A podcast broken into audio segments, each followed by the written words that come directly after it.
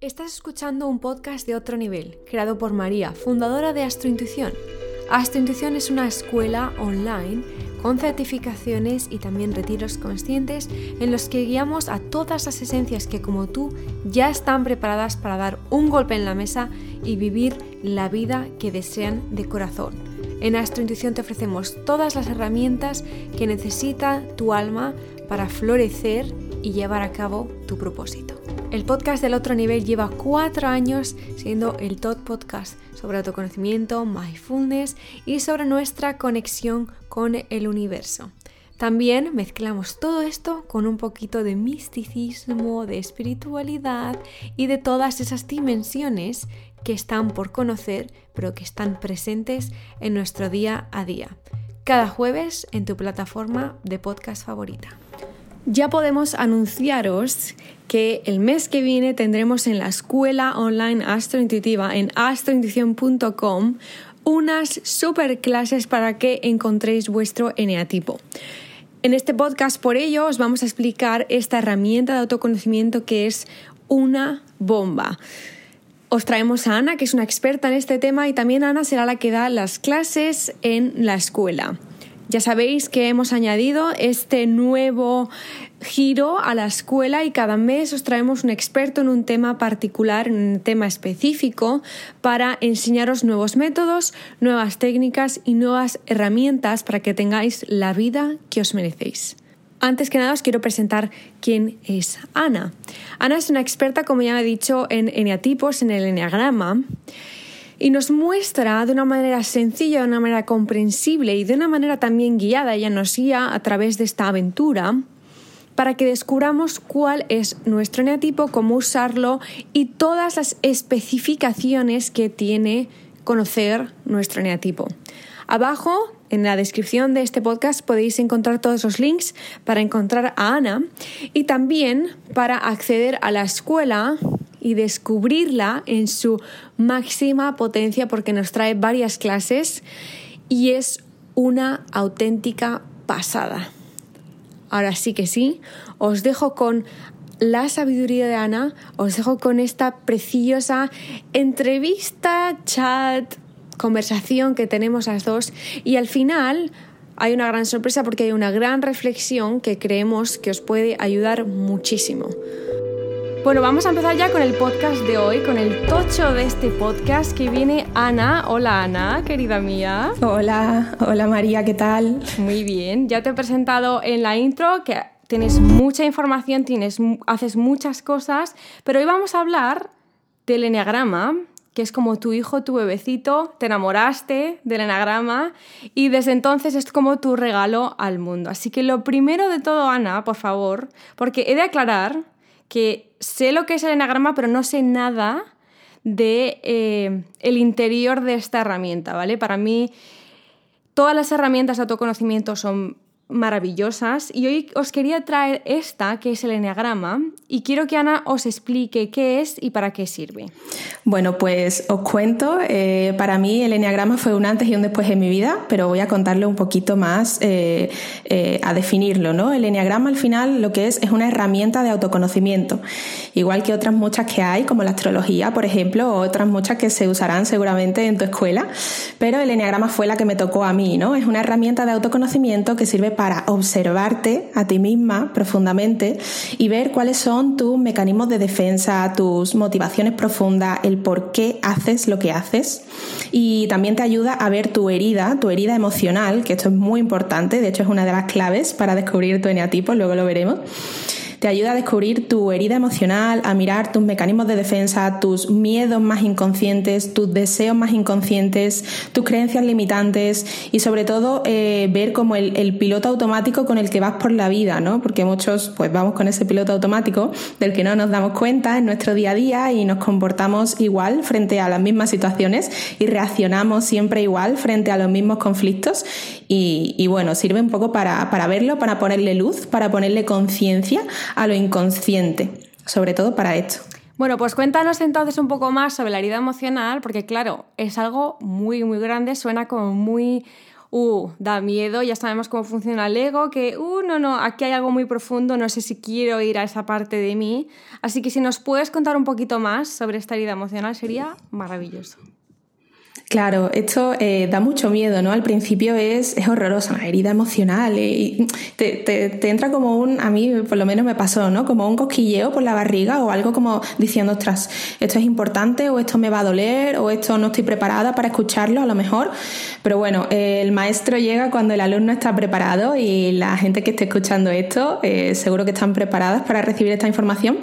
Así que, bueno, la, herida emocional, eh, cada, cada, tipo de personalidad cada tipo de, carácter que describe el enneagrama tiene una herida emocional de base, ¿no? Que se crea, se va creando durante la infancia pero eh, no vamos a echarle la culpa a los demás. No se crea porque tu padre te haya hecho tal o tu madre te haya hecho tal o te hayas criado de cierta manera o en cierta familia o lo que sea, sino que se crea según eh, cómo el niño o la niña interpreta las situaciones que vive.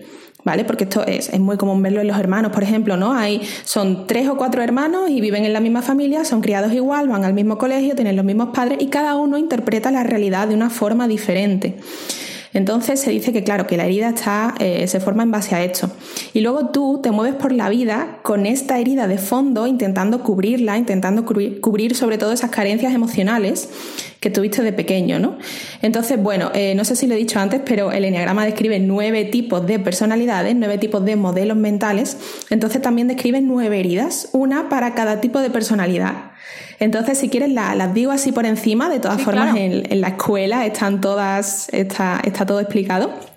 ¿Vale? Pero bueno, así por encima, em, muy general, ¿eh? esto hay que profundizar muchísimo, pero muy general. Eh, la herida del eneatipo 1 sería la herida de imperfección y de insuficiencia. No se siente perfecto, no se siente lo suficientemente bueno. La herida del eneatipo 2 sería la herida de desamor. No me quiero a mí misma, no me quiero a mí mismo y necesito amor de los demás. La herida del eneatipo 3 sería la herida de falta de valoración. No me valoro a mí mismo, no me valoro a mí misma y necesito valoración externa. La herida del eneatipo 4 sería la de eh, me siento como inferior a los demás, siento que tengo como una, un pequeño defecto, una tara, que no soy, no llego a ser igual que los demás y los demás tienen algo que a mí me falta. Entonces esa sensación de que me falta algo que yo no tengo y los demás sí. La herida del eneatipo 5 sería la, como la sensación de que no me siento capaz de salir al mundo, a conseguir lo que quiero, a, empezar cosas, a pasar a la acción, porque se siente incapaz. Se siente, se siente muy incapaz de pasar a la acción, por eso se suele quedar en la teoría. La herida del eneatipo 6 es la herida de inseguridad y de miedo, sobre todo. El 6 es el que tiene más miedo del eneagrama y en el fondo se siente muy inseguro y muy desconfiado, siente desconfianza del mundo que le rodea, incluso de las personas y de las situaciones y de todo lo que va a pasar, porque en el fondo ni siquiera confía en sí mismo. Entonces es algo que se tiene que trabajar. Luego, la herida del eneatipo 7 sería como un vacío interior, eh, un vacío que necesita llenar, por eso el 7, bueno, ya eh, la información está en la escuela, ¿no? El 7 es muy extrovertido, eh, muy no para quieto con planes para arriba, para abajo, es como todo, todo lo que planea, todo lo que hace, tiene todo su tiempo ocupado, es para llenar un vacío. La herida emocional es ese vacío que siente dentro y que no lo va a llenar por muchos planes que haga y muchas cosas que consuma de su exterior, ¿no? Eh, pasamos a la herida del 8. La herida del NA tipo 8 sería la de vulnerabilidad. Soy muy vulnerable, me siento tan vulnerable que no quiero que vean esa vulnerabilidad, por eso me muestro fuerte. Hacia afuera, ¿no? De cara afuera soy muy fuerte, pero de puertas para adentro soy un osito de peluche muy vulnerable.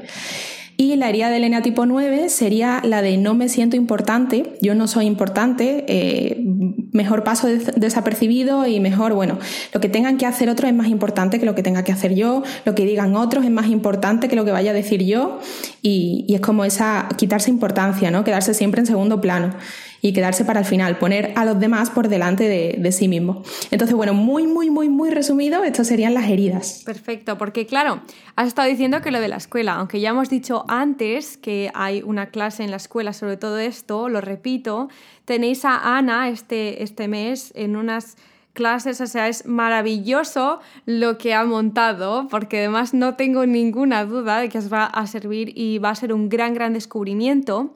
Pero como decía eh, Ana, que por cierto va a estar preguntando a la gente que cuál es nuestro eneatipo. eneatipo. Ana, así que ¿cuál es el tuyo? El mío es el eneatipo 9. Yo soy un 9.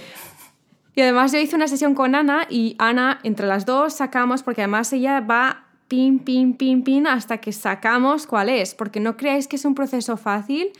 Y también la comentaba Ana la capacidad y el nivel que tenemos que tener de autoconocimiento para realmente ver nuestro eneatipo, eneatipo y no el que queremos ser, porque muchas veces, claro, todos los tipos tienen algo maravilloso. Entonces muchas veces decimos, ay, es que quiero tener ese, yo quiero ser este. Entonces nos empezamos a engañar, engañar, engañar y somos otro. Pero no, no se puede. Al final con cada pregunta y con cada sesión que puedes hacer con Ana, es como, ¿es este el tuyo? ¿Te guste o no te guste? Porque es ahí el poder de, de todo esto, que en realidad trabajas con lo que eres de verdad. Y yo soy el eneatipo 6, Em, que es el que no se fía. De hecho, mm, me cuesta mucho fiarme de la gente. Además, todo lo que me ha pasado en la vida ha nutrido esa falta de confianza en la gente porque es exactamente lo que yo tenía que aprender en esta vida. Entonces, vale, si no te fías de la humanidad, como es mi caso, si no me fío de la gente, si es como miedo, pero miedo a mi propia seguridad, a que me pase algo a mí, ¿qué me pasa? Vale, pues que el universo me ha dicho, me ha mandado a una familia sobreprotectora María, no hagas esto, cuidado, cuidado, cuidado. María, te vas a caer, María, no hagas esto. Y al final me he convertido en una muñeca de mi familia. Y por otra parte, pues mi salto al mundo, a la humanidad, ha sido de leches por todos los lados, públicamente, etcétera, etcétera, que además siempre lo he compartido y no tengo ningún problema, para ver yo, no, no, que es que tienes que fiarte de la gente y tienes que aprender de todo esto. Y por eso te lanzan, y yo siempre lo digo con el tema de la astrología también, acabas en la familia y con las experiencias que nutren esa sombra para que tú acabes con esa sombra. Y parte del eneatipo eh, y las sesiones que, que puedes hacer con Ana te muestran una parte de ti que es un viaje, o sea, el ponerte a estudiar cuál es tu eneatipo es un absoluto viaje. Así que Ana, la gran pregunta que seguro que todo el mundo se está haciendo es ¿cómo podemos descubrir cuál es nuestro eneatipo? Bueno, sí, esto es un viaje, ¿no? Es lo que tú has dicho. Eh, lo que yo recomiendo siempre para descubrir el eneatipo es, sobre todo, investigar por ti misma. Siempre investiga tú por ti misma, no te fíes porque, vale, yo te digo, para mí eres un eneatipo 6. La, la sesión que hicimos salía totalmente que eras un 6, tenía muchas cosas de 6 y bueno, vimos también en profundidad, ¿no? Pero a partir de ahí la persona tiene que investigar. ¿Vale? Tienes que investigar sobre todos los eneatipos y ver cuál resuena contigo. Yo a una persona que yo lo descubrí por mí misma, ¿no? Y a una persona que se decida a descubrirlo por sí misma, también es un viajazo porque eh, vas mirando de todos, vas leyendo de todos, hay un montón de información en YouTube, tenéis información en la escuela, tenéis información, eh, bueno, por todas partes. el eneagrama cada vez se está extendiendo muchísimo más. Y, claro, yo siempre recomiendo mirar información sobre cada eneatipo. Mira vídeos en YouTube, eh, descubre podcast también, que hay un montón, lee libros, eh, haz algún curso, ¿no? Eh, lo que sea. Pero recopila información y tienes que ir mirando cuál te resuena más y cuál te resuena menos. Por lo menos ir descartando, ¿no? Mira, este es que seguro que no soy este eneatipo porque no se parece nada a mí, ¿no? Y a lo mejor algunos que no te resuene del todo, pero digas, oye, esta cosita, pues mira, puede que sí, este te lo apuntas, pues te apuntas, tal cual, no sé qué. Y así vas haciendo un trabajo de autoconocimiento y de autoobservación, sobre todo, ¿no?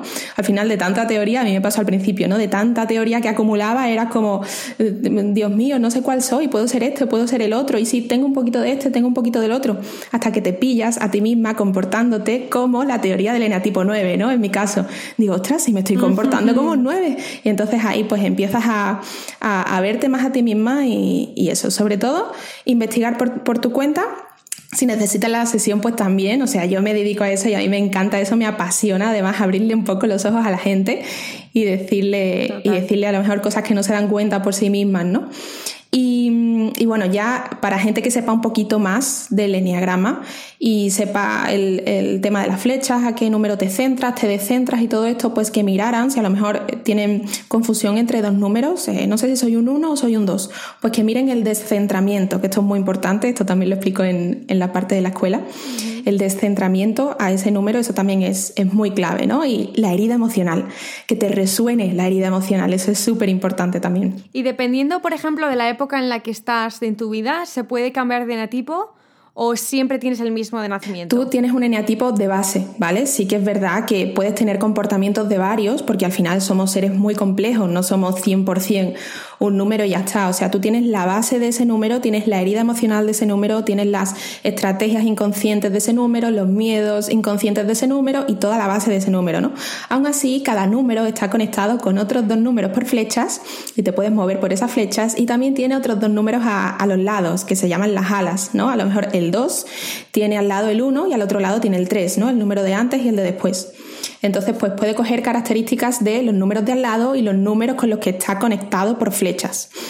Entonces ahí sí puedes coger comportamientos de varios, pero al final tu base siempre va a ser siempre una. Y lo importante es eso, es descubrir tu eneatipo base, tu eneatipo principal, descubrir ese miedo, esa inseguridad, ¿no? En, el caso tuyo, o esa pereza, en mi caso, la pereza del 9 y, el no sentirme importante, ¿no? Eso, eso es lo que te remueve y eso es lo que finalmente te hace descubrir tu eneatipo. Maravilloso, que por cierto hay muchos temas de números, flechas y tal. Ana lo explica todo en la escuela o os indica por dónde ir y por dónde empezar a investigar. Y esa es la, la otra pregunta, iba a decir la segunda pregunta, hemos hecho ya varias. La otra pregunta que tengo es que una vez que ya, sabe, ya sabes tu tipo, ¿qué narices haces ahora con eso?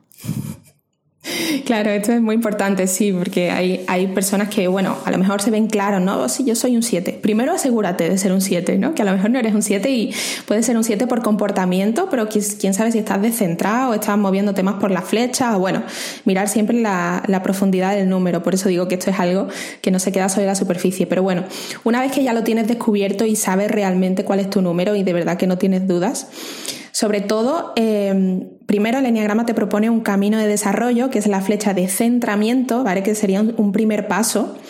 Por ejemplo, en, en, el caso del 9, en el caso mío, pues mi camino de desarrollo sería hacia la flecha del eneatipo 3, entonces me convendría coger las características sanas del eneatipo 3. ¿Vale? En el caso tuyo, en el caso del, del eneatipo 6, pues el eneagrama propone la flecha de centramiento hacia el eneatipo 9. Te convendría coger las características sanas del eneatipo 9. Entonces aquí se estudian cada una y se van viendo, que son las que más nos cuestan, ¿eh? que que esto al final no tiene, no tiene pérdida, al final las que, las que más te sanan son las que más te cuestan pero a, la vez tú tienes todo el potencial para desarrollarlas. Entonces, bueno, este sería un primer paso y luego autoobservación, autoobservación, observarte a ti misma, tus comportamientos, tus reacciones, ¿no? Tus reacciones automáticas, que esto es muy importante, cómo reaccionas automáticamente igual ante las situaciones de conflicto o de estrés en las que te puedas encontrar. Y, eso, y, ponerle conciencia. Hay una pregunta que siempre me hacen a mí eh, con respecto a la astrología, y con esto del eneatipo también te lo pueden hacer a ti. ¿Y qué pasa con esto de ponerse adjetivos, encasillarse? Bueno, es que no debería ponerme esta etiqueta porque si me pongo esta etiqueta ya no voy a estudiar las otras. Yo soy muy, muy fan, obviamente, como astróloga y como espiritual y como todo. Soy muy, muy fan de conocer cada detalle de mí misma, ¿vale? Y por lo tanto también de trabajar con los detalles de otras personas. Y la manera que tenemos los seres humanos de comunicarnos es a través de la palabra, la descripción, eh, igual que ponemos al color morado la palabra morado, no es que estemos categorizando al morado como la palabra morado, es simplemente una manera fácil de que nuestros cerebros como humanos entendamos partes de nosotros que si no sería todo abstracto, si no por este motivo tú no te llamarías Ana y yo no me llamaría María, ¿no? Entonces, ¿cuál ha sido tu experiencia en cuanto a esto y a la hora de explicárselo a esas personas que a lo mejor no, creen tanto en esto porque no les gustan las etiquetas o los sitios? Y es, vamos a ver, todos tenemos nuestro camino y siempre se dice, tienes que vivir según tu esencia, según tu camino, según lo que tú quieres hacer. Pero ¿qué pasa cuando nos creemos que estamos en un camino, que este es el nuestro, que este es el correcto? Pero en ese camino lo único que hacemos es estar sufriendo porque no estamos en nuestro camino. Y no hay absolutamente nada de malo el estar en el nuestro propio y que ese nuestro propio tenga una etiqueta y que sea X. Obviamente esa etiqueta es súper compleja. Por el hecho de ser el 6 o el 9 o el 7 o el 5, no es que sea una etiqueta simple y que solo tengas que hacer una cosa, etcétera, etcétera, sino que tienes un abanico súper amplio pero ya estás en el tuyo, ya no tienes que estar pendiente de cosas que a lo mejor ya has aprendido, cosas que en mi caso por mis creencias no tienes que aprender en esta vida, etcétera, etcétera. Hay muchísimo dentro de cada uno de los tipos. Y ahora, Ana, quiero hacerte una pregunta, porque claro, eres un 9 y yo tengo, soy una retadora, por así decirlo, de naturaleza. Y siempre me lo decía mi madre, es que me enciendes enseguida, dices una palabra y ya me enciendes. Así que voy a empezar a hacer estas cosas a partir de ahora, porque también por mi parte y por lo que yo hago, me gusta mucho encender el fuego de otras personas y como encender esa mechita. Así que has venido a hablar a mi podcast del eneatipo. Pero yo quiero saber qué hay detrás del eneatipo y qué hay detrás de Ana, sobre todo. ¿vale? Así que ahora vamos a dejar el tema del eneatipo, que ya está todo explicado en el podcast y tenéis mucho más, tanto en la web de Ana, en el Instagram de Ana, como en la escuela, que tiene una clase súper especial. Y quiero saber qué te llevó, si lo quieres contar, por supuesto, pero cuál fue el hecho en tu vida o la reacción que tú tuviste para despertar y decidirte hacer algo que no es común en la sociedad, ¿vale? Porque estoy segura de que hay muchísimas escuchando este podcast que dicen, Buah, es que me encantaría encontrar mi disciplina y dedicarme a tope con ello. Pues, ¿qué hiciste tú para llegar hasta que has llegado a este punto en tu vida? Bueno, em, yo descubrí el enneagrama en un momento de crisis personal y yo creo que esto nos pasa un poco a todos, ¿no? Que cuando estamos en un momento de crisis, ya sea personal, laboral o lo que sea, pero te, empiezas a replantear cosas y quieres, te, quieres mover de ahí, quieres salir de ahí de alguna forma. Es como que una parte dentro de ti dice, no aguanto más, no puedo más con esto. Y bueno, a mí se me mezclaron un montón de temas a la vez y, y sobre todo el laboral también, el laboral que es uno de los temas que más me tocaba en ese momento. Y, sentía como que no encontraba lo mío, que lo típico, ¿no? Has estudiado lo que te han dicho, has seguido lo que, lo que la sociedad dice, estudia una carrera, esto tal cual, encuentra un trabajo y aún así no, no, no había nada que me llenara, que me dieran ganas de levantarme los lunes por la mañana para ir al trabajo, no, o sea, yo sabía que podía encontrar algo más que me motivara a hacer cosas y a pasar a la acción en, en mi caso, ¿no? Porque a mí me puede mucho la pereza, ¿no? Entonces, eh, podía encontrar algo que me motivara y sobre todo en el trabajo, que, era para mí ese tema el que peor llevaba en ese momento.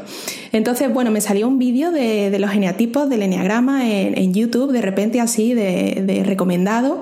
Al final, siempre el maestro aparece cuando el alumno está preparado.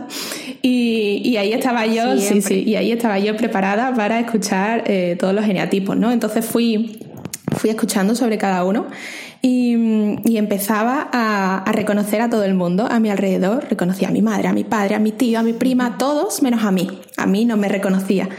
Entonces, claro, es lo que más nos cuesta, ¿no? Mirarnos a nosotros mismos. Y ahí empecé a investigar más, investigué más, profundicé y bueno, claro, ya llegó, llegó mi proceso, ¿no? Y en todo ese proceso que se estaba mezclando con cambios de trabajo, trabajos en los que no estaba contenta, en los que no estaba a gusto, cambios de mudanza también de casa, un montón de líos.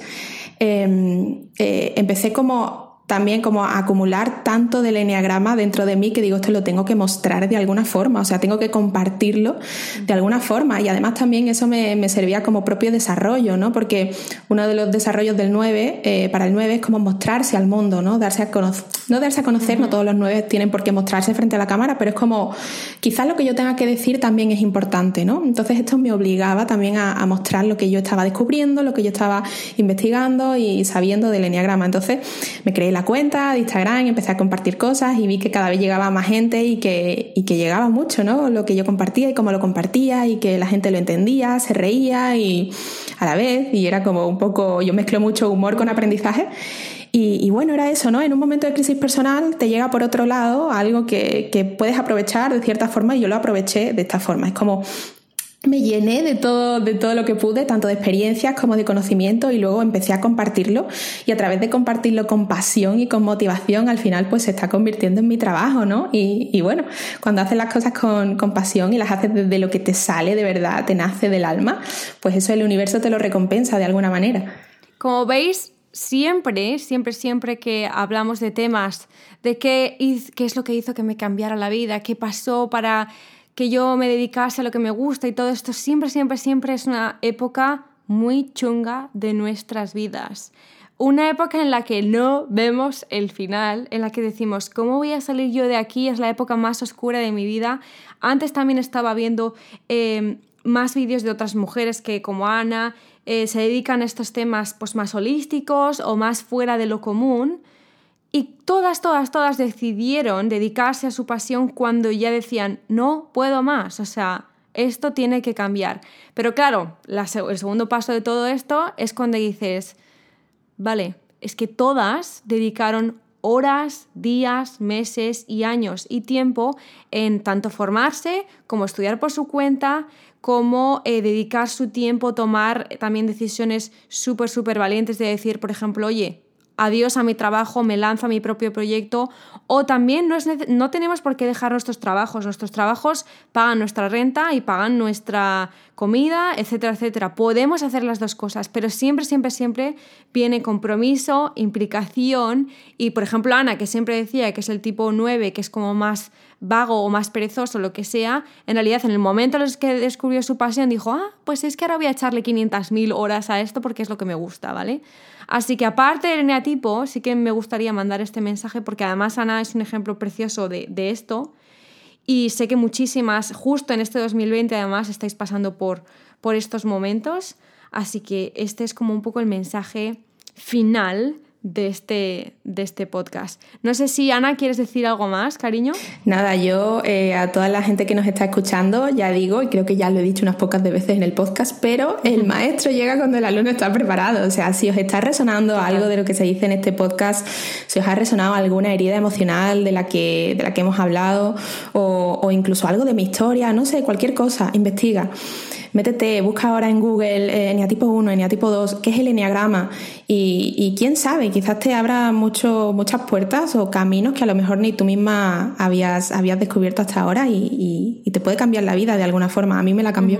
Además, hablando de estos de herramientas de autoconocimiento, como es el eneatipo, por ejemplo, eh, todas, siempre hay una gran pregunta que me hacéis, es en plan de cuál es la mía o cuál elijo, se pueden hacer todas, puedes experimentar todas y al final de toda tu experiencia, de todo tu viaje, de cada disciplina, vas a llegar a la misma conclusión, que es la que te han dado todas.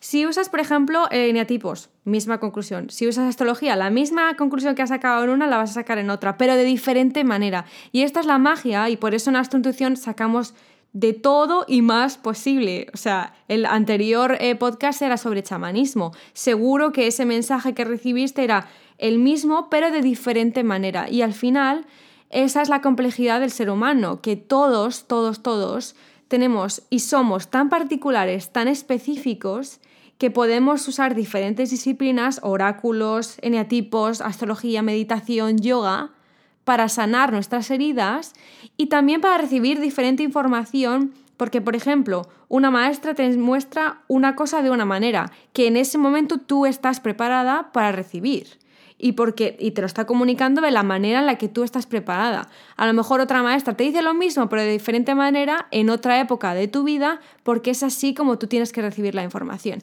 Y así sucesivamente.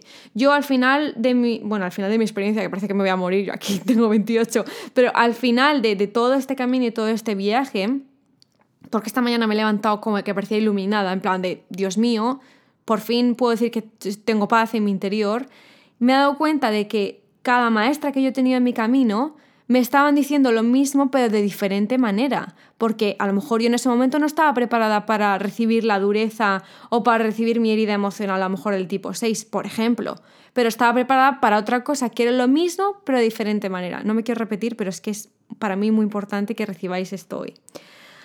Así que Ana, nos vemos en tu clase de la escuela, que tienes una sección entera para ti. Eh, también tenéis cómo, cómo comunicaros con Ana en esa parte de la escuela. Y nada más, que espero verte muy pronto, espero que hagamos muchas cositas juntas, que unamos astrología y eneatipos y que esto nos explote la cabeza, por favor. Me encantaría. Y, y nada más, que un besito enorme, tesoro mío. Un besito muy grande y gracias a todas por escucharnos.